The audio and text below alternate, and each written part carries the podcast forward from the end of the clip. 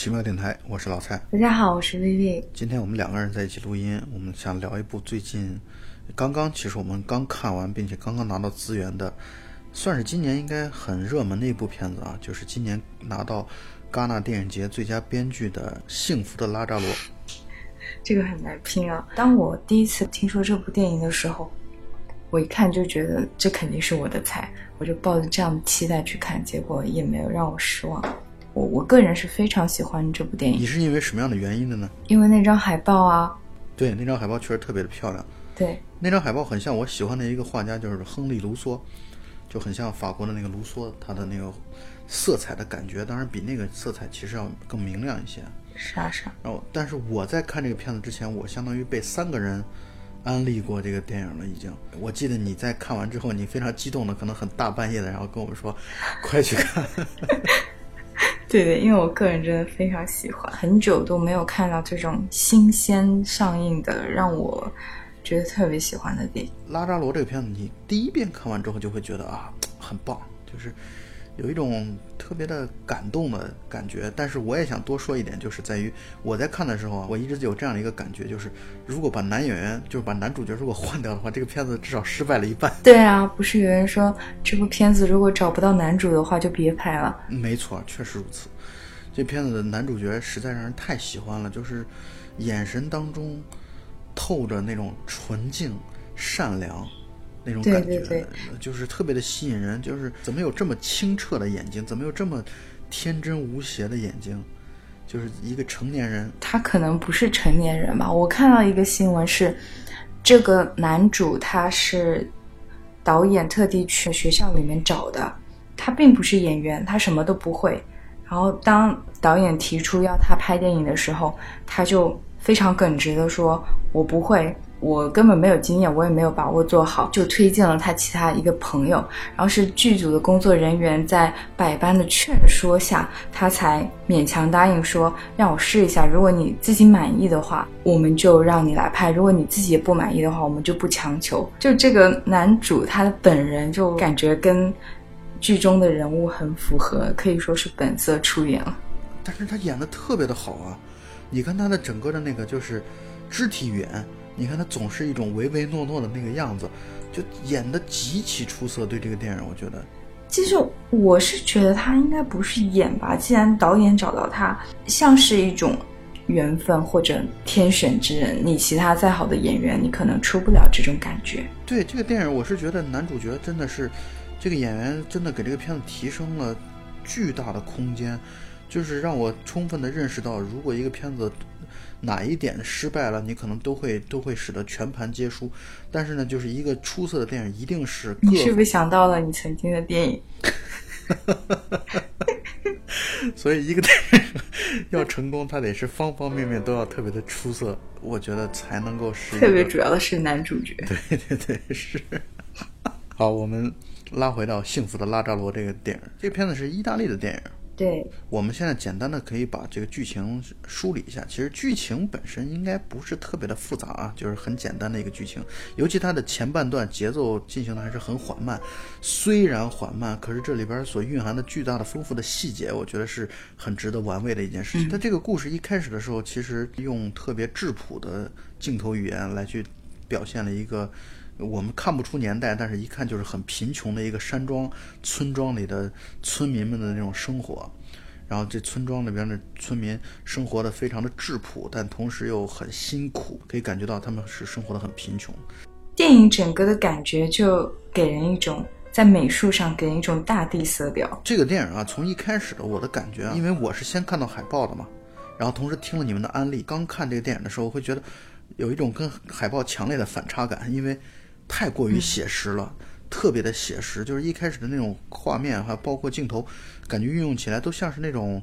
纪录片的感觉。对对对，是的。包括你看它的画面，并不是那么漂亮的，就打光啊，然后整个的镜头语言啊，各方面特别像一个纪实片儿。但是我特别喜欢那个质感，就是黄黄的，然后焦虑的，特别粗糙的感觉，对对对。有一种深入泥土的那种质朴的美。对，但我一开始的时候对这个画面本身，其实它不会给我带来什么良好的印象，啊，但是你到最后你就会发现啊，这个片子为什么会得到呃最佳编剧奖，因为它的故事本身是一个特别吸引人的或者迷人的一个故事。我们继续说这个故事本身，感觉村民们虽然各自有各自的家，但是经常聚在一起来整个全村的活动。村里边人也不多，可能也就是那么二三十个人吧。然后拉扎罗呢是其中的一个男孩儿，这个男孩儿就像薇薇刚才说的，他差不多其实是一个高中生嘛，但是在片子当中他展现的是一个可能十几岁、二十岁，就是将将成年或者还在成年的边缘的这么一个小男孩儿。就像我刚才说的，整个村子村民生活的都特别的质朴，特别的贫穷，他们。相当于是一帮佃户，这佃农呢受雇于一个大的地主或者说资本家，因为他就又像是这个资产阶级，又像是这个封建阶级啊。总之，我们知道就是有一个人，一个女的侯爵夫人，其实也不是资产阶级，也不是封建主义，其实就是一个骗局。那对，这但是我们刚看的时候，我们是不知道这件事儿的。对对，我们知道的就是他们总之有一个，呃，相当于奴隶主。对。你也可以理解为是一种奴奴隶主的这样的一个关系，这个奴隶主呢，就是奴役着他们，他们辛苦的工作、辛劳的工作，可是所获甚微。对于他们个人来说，他们很多时候可能工作一个月，但是达不到奴隶主的这个要求的话，他们可能一个月都白工作了。这里边也交代过这一点。对，其实这就是一个欺负老实人的这样一些零零的案例。它中间有一个关键的人物是那个类似于会计一样的，他也像个管家一样。对，其实。无论村民怎么努力，就是这个季度的收成如何，他都会编出一个简单的理由来让村民相信他们还是亏欠的状态。对，是，就总之就是给人感觉就是他们要通过自己的辛苦劳作来给奴隶主来去还账，但是这个账呢，永远怎么都抹不平，怎么都还不清。对，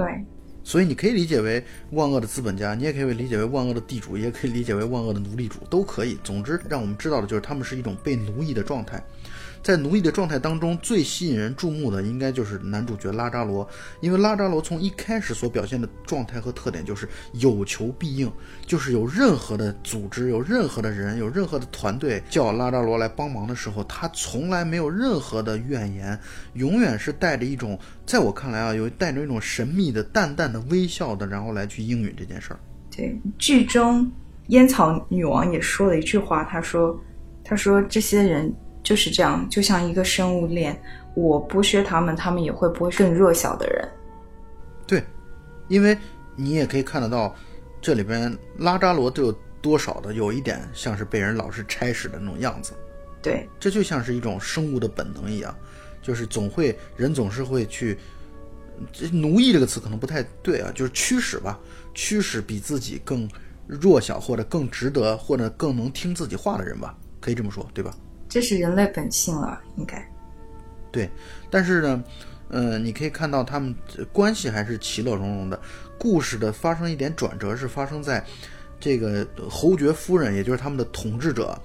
带着自己的儿子到了村庄当中。那个儿子明显就是一个，呃，纨绔子弟、花花公子，就是跟他的母亲关系很不好，明显是被惯坏了、被宠坏了的一个孩子。然后他来到这个村庄，他从进村庄的第一天开始，或者说第一刻开始，他就流露出非常大的抱怨，不愿意在村庄里边久留。他希望能够早点离开这个糟糕的地方，又穷又落后又脏，然后什么东西感觉都不方便。这个侯爵夫人的儿子叫 Tancredi，他其实也是一个特别对于整个剧情发展是非常重要的一个角色。对他应该是男二了。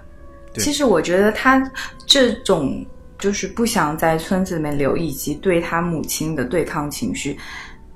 最大的是来自于对他母亲做法的不满。他还是有一定的怎么说呢，正义感，或者是对这个社会有一个正常的认知，然后有良知的一个人。他觉得无法忍受母亲做这种剥削的骗局。就是这个问题，其实要看怎么看。你也可以理解为他是出于自己自发的一种虽然不多的善意，我们可以这么来去理解他。你也可以理解为他就是单纯是出于对于母亲的叛逆，就是他其实和母亲之间的关系是非常非常不好的，同时他又处在一个青春期，所以呢，他的这种叛逆是非常明显的。然后从后面的剧情当中，我们也可以看得到，Tancredi 他其实数次离家出走，并且假装成被人绑架的状态。其实是有很多回的。其实我倒是觉得没有单纯的认为他只是一个青少年跟母亲之间有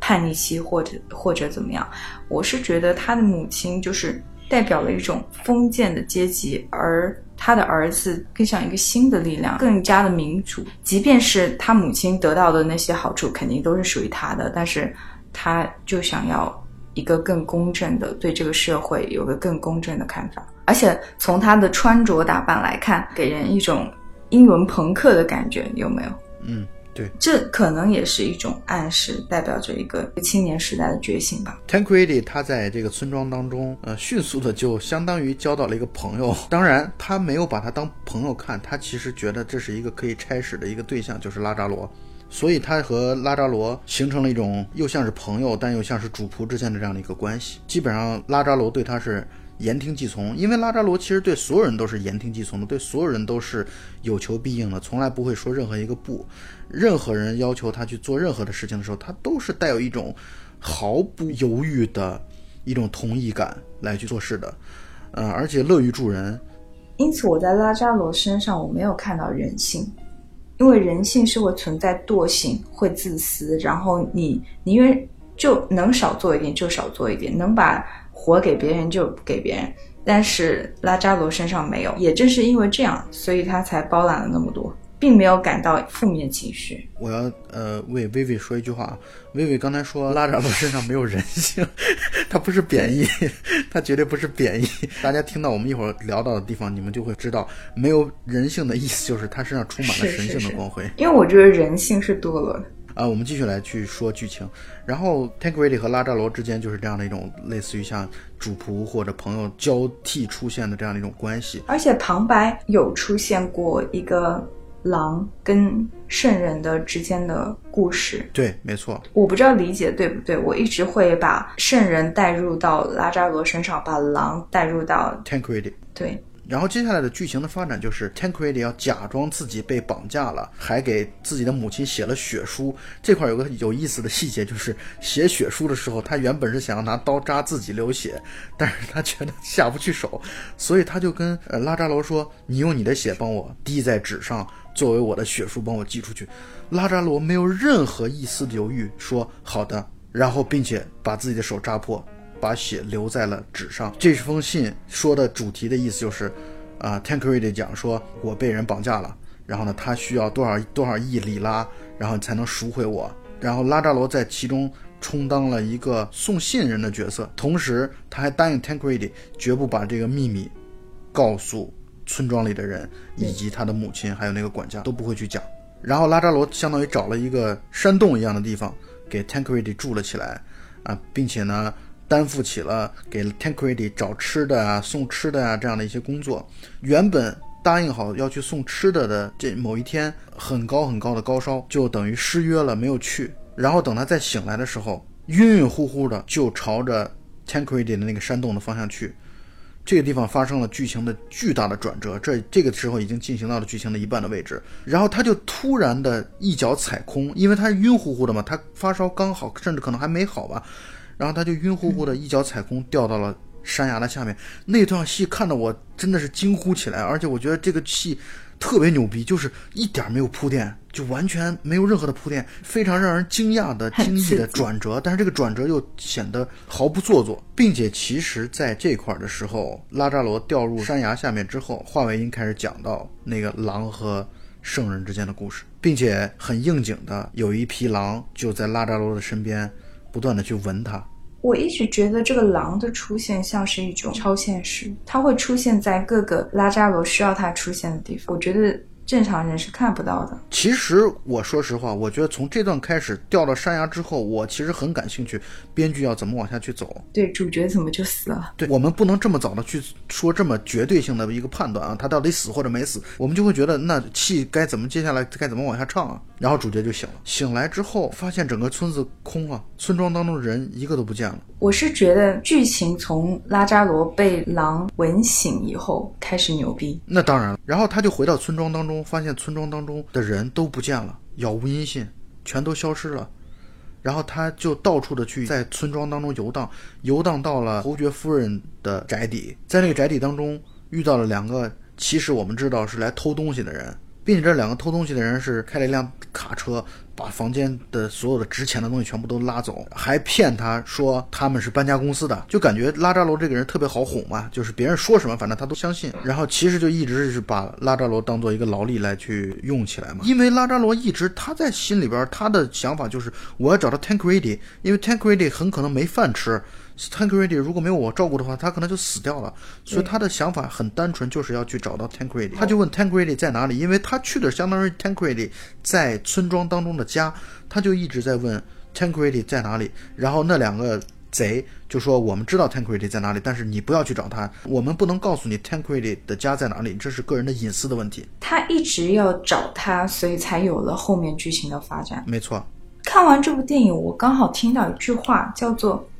就有人回忆旧时光，他说：“独行万里，只为曾与你一诺。”我觉得好美啊，就让我想起了拉扎罗。他不能打电话给他，也不能写信给他，他只能独行万里去找到他。对，因为对于故事当中的前半段，明显是一个未开化的一个村庄，感觉所有的现代通讯工具什么的都和这个村庄其实是毫无关系的。我一开始看到的时候，我以为这是片子是讲的是六七十年代的一个故事，然后这个故事就是。拉扎罗开始不断的去寻找 Tancredi，他走着走着走着，就慢慢的就走到了城市了。他其实之前从来没有见过城市，应该他从小可能就一直在那个村庄当中，就可能他的活动范围就从来没有超出过村庄的一里范围之内吧。因为那个侯爵夫人，她是欺骗她的村民是不能渡过那条河的。对，就凭借人的能力是不能渡过那条河的。当村民们都没有去尝试过的话，他们会坚信这个事实，所以他们。不知道有外面的世界存在，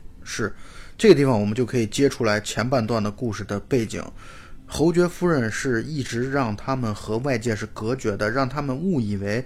意大利还依然是处在一个相当于农奴制的这样的一个制度之下，然后他们等于欠了侯爵夫人的账，就要通过自己的劳动。通过自己的出卖劳力，然后来去不断的还账。虽然这个账看上去在管家兼会计的这努力之下，他们这个账是越欠越多。对他，就算这个谎言，他世世代代，或者是说在上一辈之间是坚不可摧的，但是总是会有年轻的力量去反抗他。就像那对新婚的小夫妻，对他们决定就去城市里面，但是那个管家就过来，就以一种危言耸听的。那种方式说，你们你们家人会为你们感到耻辱的，是因为他们当然各种吓唬他。们，因为他们从奴隶主的角度来说，当然是要杜绝他们见世面嘛，就是对对对，他们是有有所意图的，对你们不要跟任何的外界接触，因为换句话来说，你的智慧没有开化之前，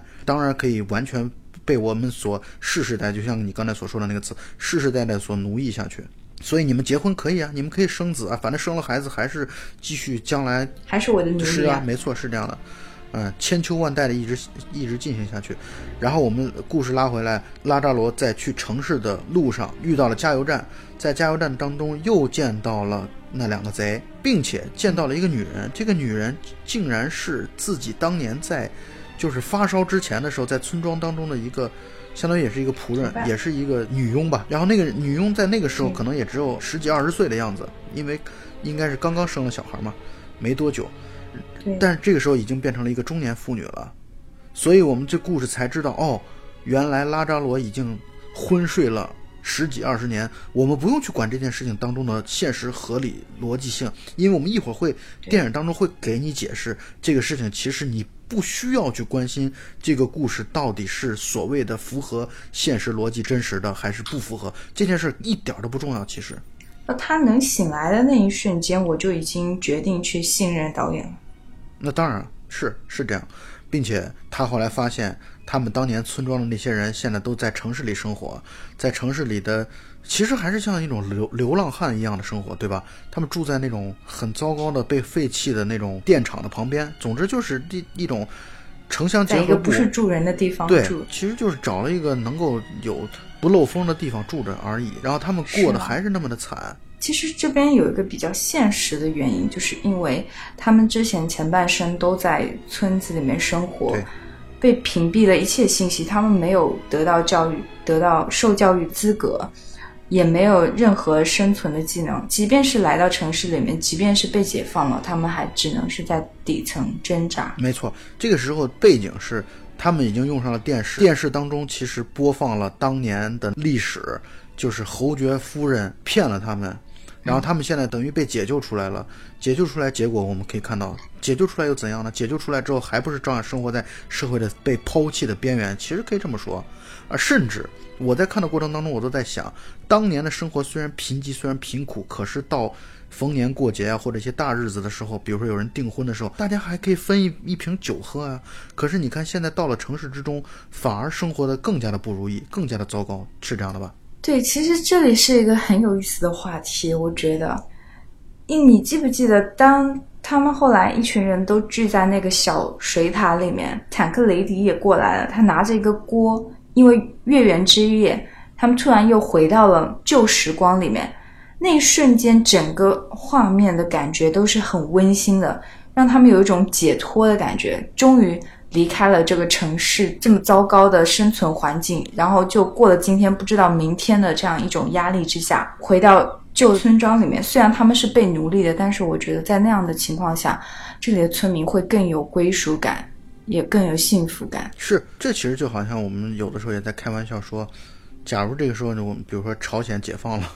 朝鲜也开始改革开放了。他们的国民真的是更加的幸福，还是怎样呢？因为其实，在某种意义上讲，这个片子的蕴含的意味非常的丰富，既有社会学的背景，又有宗教，又有神学等等一系列的内容，丰富的内涵包含在里边。然后你会想到，假如说当年他们那个时候虽然是被奴役的，可是他们是坚信自己的这样的一种，或者说他们没有任何怀疑的。他们就过好自己贫苦的这样的一个生活，可能对他们来说反而痛苦感几乎是没有的，或者说很少的。不知道你记不记得剧中有一句台词是侯爵夫人说的，她说了一个非常残忍的真相，她说是人类就像动物，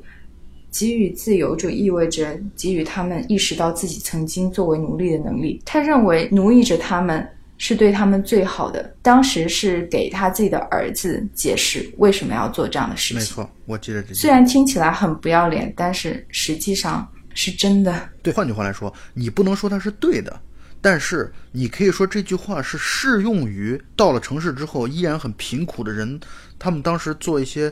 不管是自我麻醉也好，或者还是还未开化也好，他们的状态确实我们也可以对比出来。你至少你能说他们就真的获得更大的幸福了吗？真不一定。他们是想回去的。是，刚才薇薇也已经说到了，Tancredi 来到他们这个水塔，为什么呢？是因为特别好玩的地方就在于，在第一段故事当中啊，Tancredi 来到村庄的时候是带了一只狗过来的。然后第二段故事当中，拉扎罗不是遇到了村庄当中的当年的那些村民们，并且在路边见到了一条狗，然后有人在叫那条狗。叫那条狗的名字和第一段故事当中 Tancredi 少爷的那个狗是完全一样的，他就顺着这条狗被人叫的这个过程，重新寻找到了 Tancredi 少爷，并且我觉得拉扎罗那一刻特别的幸福。对，是的，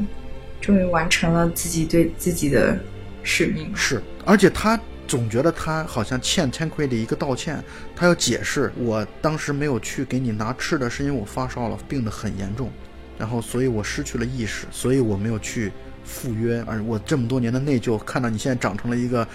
三四十岁的中年男人，我觉得我很欣慰。其实这个理由已经一点都不重要，重要是他独行千里来找他。对，然后这个时候你可以看到 Tancredi 已经变成了一个油腻的中年男人，留着长头发，在中年男的。那个状态的时候，我总觉得 Tancredi 就像是一个已经看破红尘、已经看破生活了，就是觉得生活当中出现什么奇奇怪怪的事情，自己都能够接受。包括看到一个跟当年容貌一模一样的拉扎罗，还是像一个少年一样的找到自己的时候，他一点惊，在我看来，我觉得 Tancredi 没有任何的惊讶，他觉得这这不就是这样吗？那觉得，或者说人生有什么意义呢？我觉得他从少年时期到后来的中年大叔的状态，我觉得他肯定中间经历了。很多，你这个故事当中也表现出来这一点。家里被人抄了呀，完全你相当于生活从一个高高在上的一个地位，到了生活坠入到生活谷底，所以他其实已经看破了生活的本质，他觉得生活就是这么的操蛋，就是这么的无厘头。在他看来，我觉得他就是一种到中年男人的那个状态的时候。已经完全是一种游戏人生、游乐人生，带有一种对生活嘲讽的这样的一个态度了。对，做一些很离谱的事情。比如说月圆之夜，然后带着平底锅，然后跑到水塔当中跟当年的那些村民们，然后他们一起的去相聚，在酒醉之后邀请大家说，明天你们可以去我家里做客，我家里在哪里哪里。然后这些村民受宠若惊，因为当年就相当于是，这就有点像是这种皇太子在邀请自己竟然去他的皇宫去做客的这样的一个感觉。所以呢，这些村民真的是受宠若惊，真的是把自己的所有的积蓄都拿出来，到了高档的点心或者是蛋糕店，买了非常好吃又好看的这个，花了八十多欧元，然后来去买点心，要去 Tancredi 家去做客。其实我觉得这里虽然是他们是被奴役的，但是他们内心深处对这个 Luna 家族，就是侯爵的这一家，他们还是充满着敬畏，没错，我完全同意这点他们以前的一个信仰。是，这其实就相当于是一个信仰一样，或者这就是他们的一个旧秩序。侯爵夫人他们被捕了，或者说侯爵夫人他们家被抄了，在他们心目当中，在我看来，是有一丝同情在里面的，是有一丝怜悯在里面的，是有一丝怎么旧秩序崩塌了这样的一种恐慌和不安在里面的。嗯，对，所以，当当年的皇太子竟然邀请他们去皇宫，因为他们认为皇太子所住的地方一定就是皇宫。不管这个皇宫有多么的破烂，有多么的糟糕，总之，他们要去人家家赴约的时候，他们就必须穿的整整齐齐，打扮的能够找出来自己最体面像样的服装要换上，这就像是他们生命当中最隆重的一天一样。他们要去赴约，所以呢，带上礼物一起去。到了 Tancredi 家的时候，我觉得很多东西都破灭掉了。是。但是他们在准备这个过程并要过去的路上，不仅是说对呃曾经的信仰的一种尊敬，也是一种对旧时光的向往。我觉得他们好像受够了在城里面压抑的生活他们希望有那么一刻能回到以前的快乐时光。是是是是是，我非常同意你这一点。呃，然后他们到了 Tancredi 家，一切都被击得粉碎。首先先是按门铃，然后一个女人陌生的脸，然后出来开门，以一种疑惑的表情看着他们说：“你们找谁？”然后他们说：“我们找 Tancredi。”啊，并且呢，Tancredi 邀请我们来家里来做客吃午饭，他们好像是这么说的。那个女人说：“没有这回事儿。”啊，哪哪有这回事？你们找错人了，你们这个地方是不对的。后来他们认出来开门的女人是当年管家的女儿，因为当年可以看得出来，管家的女儿和 Tancredi 之间其实是想要去撮合这对的。我我是能够感觉到这一点。对，然后我也可以看出来，那个 Tancredi 是比较厌恶这个女生的。没错，没错，到了后来，他们还是在一起，正正如你之前讲的一样，他已经看透了一些，随便吧。Tancredi 确实是像是看破红尘了，就是，呃，我这种包办婚姻我也接受了。他们认出来的那个 Tancredi 的老婆就是当年管家的女儿。然后这地方还要插一句，拉扎罗醒来之后，他遇到了一个招工的现场，那个招工现场来负责招工的老头就是当年的管家。他们真的是很窘迫的、很沮丧的就要离开的时候，Tancred 的老婆竟然提出了一个特别夸张的请求，说：“这是你们买的糕点吧？你们能不能把这个糕点给我们留下？” 曾经年轻的那个女仆人，她的老公把这个糕点说：“怎么可能？我们花了八十多欧元买到的。”可是那个当年的女仆，感觉也像是一种非常自尊的一种状态，就把那个糕点留给了 Tancredi 和他的老婆。因为他的老公他是外来人，没错他他是不会理解这种这种情感在里面。是他完全理解不了他们对于 Tancredi 家族的这个可以说就是 Luna 家族的这样的一种近似于崇拜的服从。他们在回家的路上，拉扎罗其实就很困惑，说是什么使得 Tancredi 现在竟然变成现在这样的一副模样，这种落魄。窘困的这样的一个状态是怎么造成的？嗯，拉扎罗很不开心，因为其实拉扎罗在全片当中绝大多数时候都带有一种，就像我刚才说的一种淡淡的微笑，永远充满着一种和善的态度来面对这个世界。但是从对 Tancredi 家出来的那一天，他很不开心，并且在路上他知道是一种叫银行这样的一个机构，把 Tancredi 家是给收走了，或者说把 Tancredi 变成了现在这样的一个窘迫的状态。我是觉得拉扎罗这个人物有一点非常非常可爱的地方，就他对事物的认知和反馈就跟小孩子一样纯净。没错，小孩子一样简单。当那个 Tancredi 告诉他弹弓叫武器，他就会笃定那个叫武器。没错，他完全可以容纳，就是海纳百川的感觉。你就从他的纯净的眼神当中，你就可以知道他可以包容整个全世界，他可以接受一切，并且这个接受的速度、学习的速度，就像你刚才说的，像一个婴儿一样，成长学习的速度是非常非常快的，没错吧？对，就不是成年人的视角。对，换句话来说，他没有怀疑，在他的个性当中完全没有怀疑、没有质疑这样的东西，没有这种因素对对存在，什么东西都是照单全收，别人说什么就是什么。但是你从他身上绝对联系不到“蠢”这个字，绝对不会，是啊，你只会觉得它是一种纯洁。带有人类最原本、最初始的美好的这样的一种状态，在拉扎罗身上都得到了最集中的体重体现。我依然保留我原来的观点，我觉得人性是不会那么美好的。嗯，对，或者换句话来说，就是人幻想、设想当中最纯洁的人的状态，就是像拉扎罗这样的。所以他全篇充满了神性。对，从 Tancredi 家赴约失败了之后的那天晚上，拉扎罗第一次在全片当中唯一一次流下了眼泪。我觉得那可能是拉扎罗在整个电影当中这个故事的整个进行当中最为悲伤的一次吧。对啊，看到那一幕，估计很多人受不了了。对，那么纯净的眼睛里面流出眼泪，但你不觉得这其实也是一种美的状态吗？就是拉扎罗真的身上会给我们感受心碎也是一种美啊。给我们感受到了一种美的存在，这也其实就是这个电影之所以觉得非常吸引人的地方。你看，就像它从海报开始就非常非常的美，然后这个故事到最后结尾的时候，拉扎罗带着武器。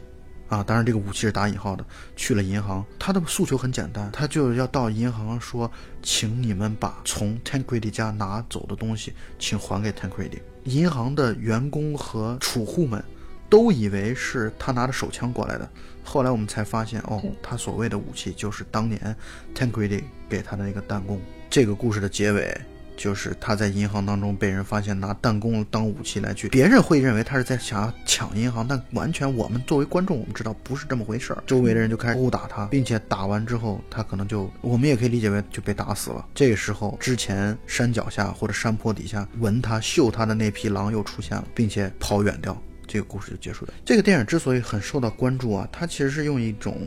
现代的语言或者现代的故事环境来去讲了，它其实就讲的这个现代耶稣的故事。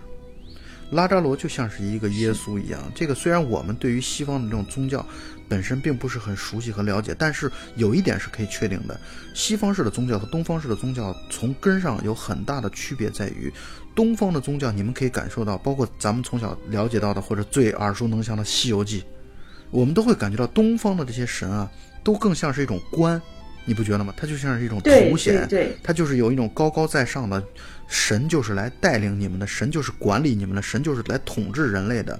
这样的一种对，来来给你们上课。没错，就是这样的一个状况。我不是说他谁好谁坏的问题，但是西方的宗教观，它其实讲的就是神是存在于人的周围的，或者说神就是人的一部分，而且是代替你们对，受罪。对，他是带人来去受过的，然后他是以一种启发式的、启迪式的方式来去让人意识到，哦，我们是要尊重人性，我们甚至说我们要去发掘人身上的神性这样一个状态。所以拉扎罗就是标准的这个西方世界宗教观当中认可到的耶稣的形象。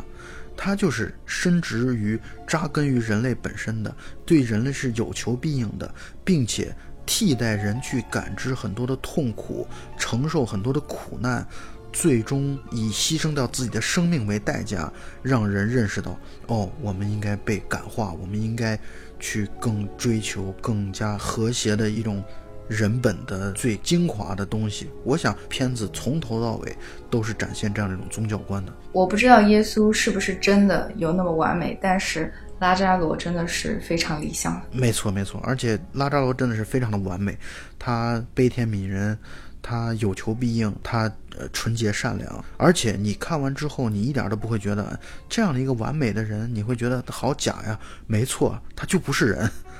其实他就是对，，就像薇薇更一开始就已经定下调子了。他从一开始展现的就其实不是我们所标准意义上的人性，他从头到尾展现都是神性。因为有的时候神性和人性之间的一个界限是模糊的。你比如说，我们说纯洁善良，人是会具备这样的特点的。可是这种特点就是接近神的旨意的，或者是接近神的特征的。所以我觉得这个电影它牛逼就牛逼在啊，你看，它既有对于社会制度的一个思考，然后呢又有对于宗教的神性与人性的拷问的这样的一个思考，然后还有这种剧情的突变，这种超现实的内容，但是同时又让社会制度不感兴趣的人。对于宗教本身不感兴趣的人，看这个电影依然充满了兴味，就是这个电影内涵太丰富了，而且更因为它是一个非常简单的故事。是啊，你对宗教关心的人，你能够看到导演的思考；你对社会制度关心的人，他也能够看到对社会问题的这种拷问的这种思考。只关心人性的人，也能够看到你想要看到的东西。我觉得这个片子内涵非常的丰富，同时又深入浅出、通俗易懂。它不会让你有任何的门槛，它不会让你会觉得哇，讨论宗教我太烦了。你就好像伯格曼的《第七封印》一样，那很多人包括我在内根本看不懂。就我是觉得那种对于宗教的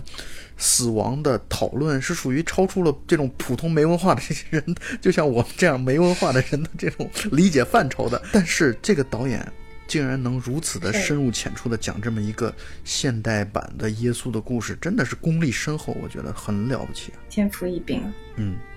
其实这个故事从拉扎罗醒过来，发现这个村庄不见了，让我想起了那部南斯拉夫的电影《地下》。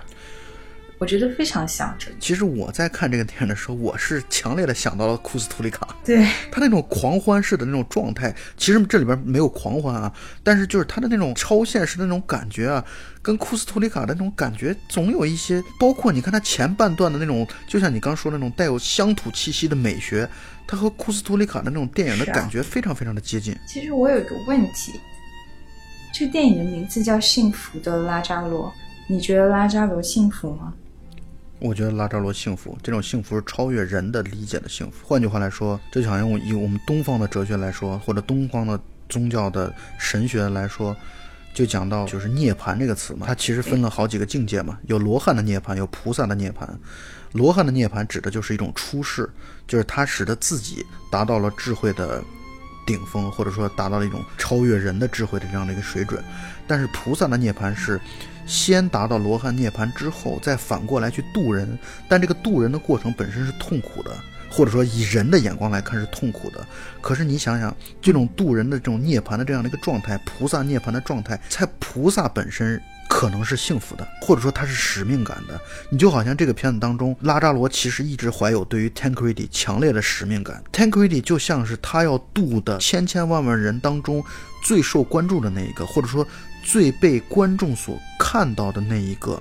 但是他在渡人的过程当中，虽然我们以观众的视角和眼光看到他承受了肉体上的痛苦，他承受了精神上的折磨，但是他从渡人的过程当中，换句话来说，子非鱼焉知鱼之乐，对吧？就是我们看起来好像他一直穷苦的，他一直有求必应，他一直像是被人欺负的一个状态，包括最后被人打死了，看上去一点都不幸福。可是渡人的人，你知道他自己是怎么想的吗？你知道他是否真的是幸福的吗？你不清楚。甚至我们可以反过来来去猜测，他在这个过程当中完成了使命，对他来说就是幸福的。所以我觉得叫这个名字挺合适的，这是我的思考和理解。这个电影还有一个细节我特别感动，我相信很多观众也会有同样的想法，就是他们在 j a c k r e d y 家里出来以后，经过那个教堂，他们不让村民们进去，最后。拉扎罗把音乐带走了，这个特别美。是，并且那段音乐其实，在拉扎罗在银行的时候被打死的整个的过程当中，音乐一直在出现，或者说那个音乐一直就没有离开过拉扎罗本人。对啊，我当时那一刻是非常的钦佩编剧跟导演，他们是怎么想到的，一个人可以把音乐带走？这其实既体现了这种神性的光辉。同时也体现了艺术的感召或者艺术的表现是最接近于神的，或者说最接近于神的神迹的，应该这么说。所以你看。前半段像是一个现实主义题材的一个电影，就后半段很飞，但是那种现实和飞之间界限感又非常好，就是如丝般的顺滑的那种感觉，就是你你的这个过渡，你不会让任何人感觉到突兀，或者你会让大家会觉得，难道不应该这样吗？我觉得这真的，我们再次的去佩服导演和编剧，导演和编剧应该是同一个人吧？就是那个女主那个女仆的演员的妹妹。哦，是吗？对对对，一开始我看到导演的照片的时候。我想，怎么长得那么像？难道她是自导自演吗？哦，结果我查了一下，她们是亲生姐妹啊。一个女性导演能够做到如此掌控力，但同时又体现出女性导演本身所特别具有的细腻，我觉得这个电影真的是非常非常值得推荐和精琢磨的一个电影，非常好。所以，我们这个节目的尾声当中，我们真的是要再次强烈的推荐《幸福的拉扎罗》。然后给我们的听友们，这个片子只要你稍微具有一点耐心，然后你看完了之后，嗯，你可能会也会有一些别样的感动吧。而且还是刚才那个观点，这个男演员实在选的太好了，太出色了。我觉得这是一个很好享受，给你两个小时一种与世隔绝的体验，就会感觉时间慢下来。让你沉浸在故事里，而且你知道吗？我还有这样的一个感觉，我是觉得这样的男主角是非常非常难寻找的，所以你不觉得找到这样的男主角也像是一种，就是符合他这个电影主题的这样的一个感觉，就是他就是合适的，就应该出现在那里，就是他，不是他这个片子就没有这么成功，就没有这么好，都是有一种命运，有一种神的感觉，有一种冥冥之中的安排的感觉，所以我觉得他。这个男主角和电影的气质太合适了，太搭了。而且我个人有一个疑问，不知道这个男主如果他成为一个专业的演员以后，他下一步要演什么？他可能再也无法突破这样的角色了吧？那我也希望他能够有更好的表现，然后。我不希望他有更好的表现，我希望他就在这样子一个人物设定里面。啊，我明白你的意思，甚至他可能出道即巅峰，就这么一部片子，但是能够永流传下去，你是这个意思吧？对对对对，嗯，我希望是这样。那我不管怎么样，我祝福他吧，然后同时也也希望这个导演能够有更多的好的作品来问世，对，带来更好的作品。真的，在现在这个电影市场能看到这么清新脱俗的很少很少。那可能因为我们看的还不够多。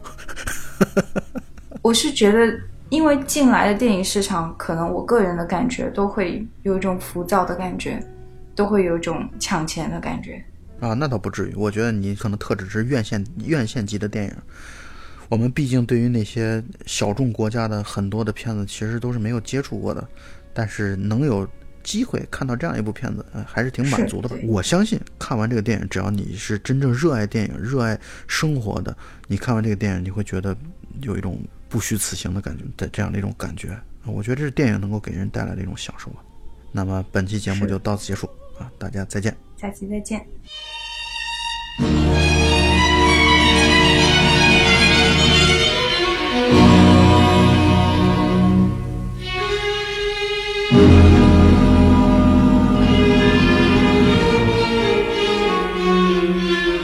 Spento il sole nel mio cuore per te,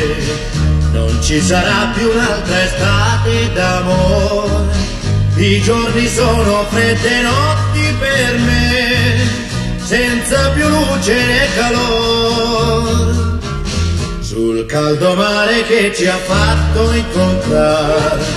un vento gelido mi porta il dolore. La bianca luna che ci ha fatto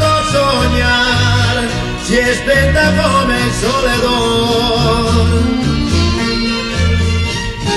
Muore nell'ombra la vita, nel silenzio di tanti ricordi, pur se l'estate è finita.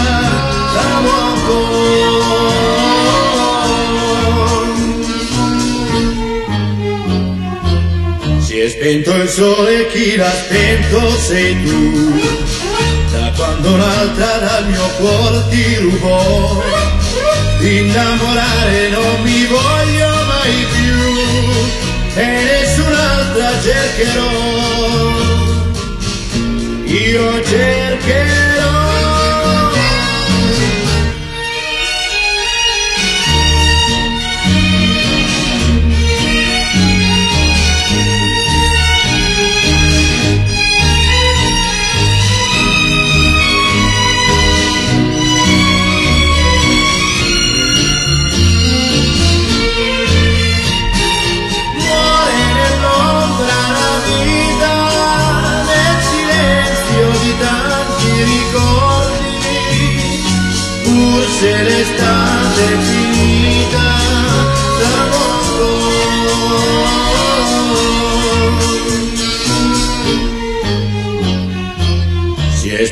Sole chi l'ha spento sei tu.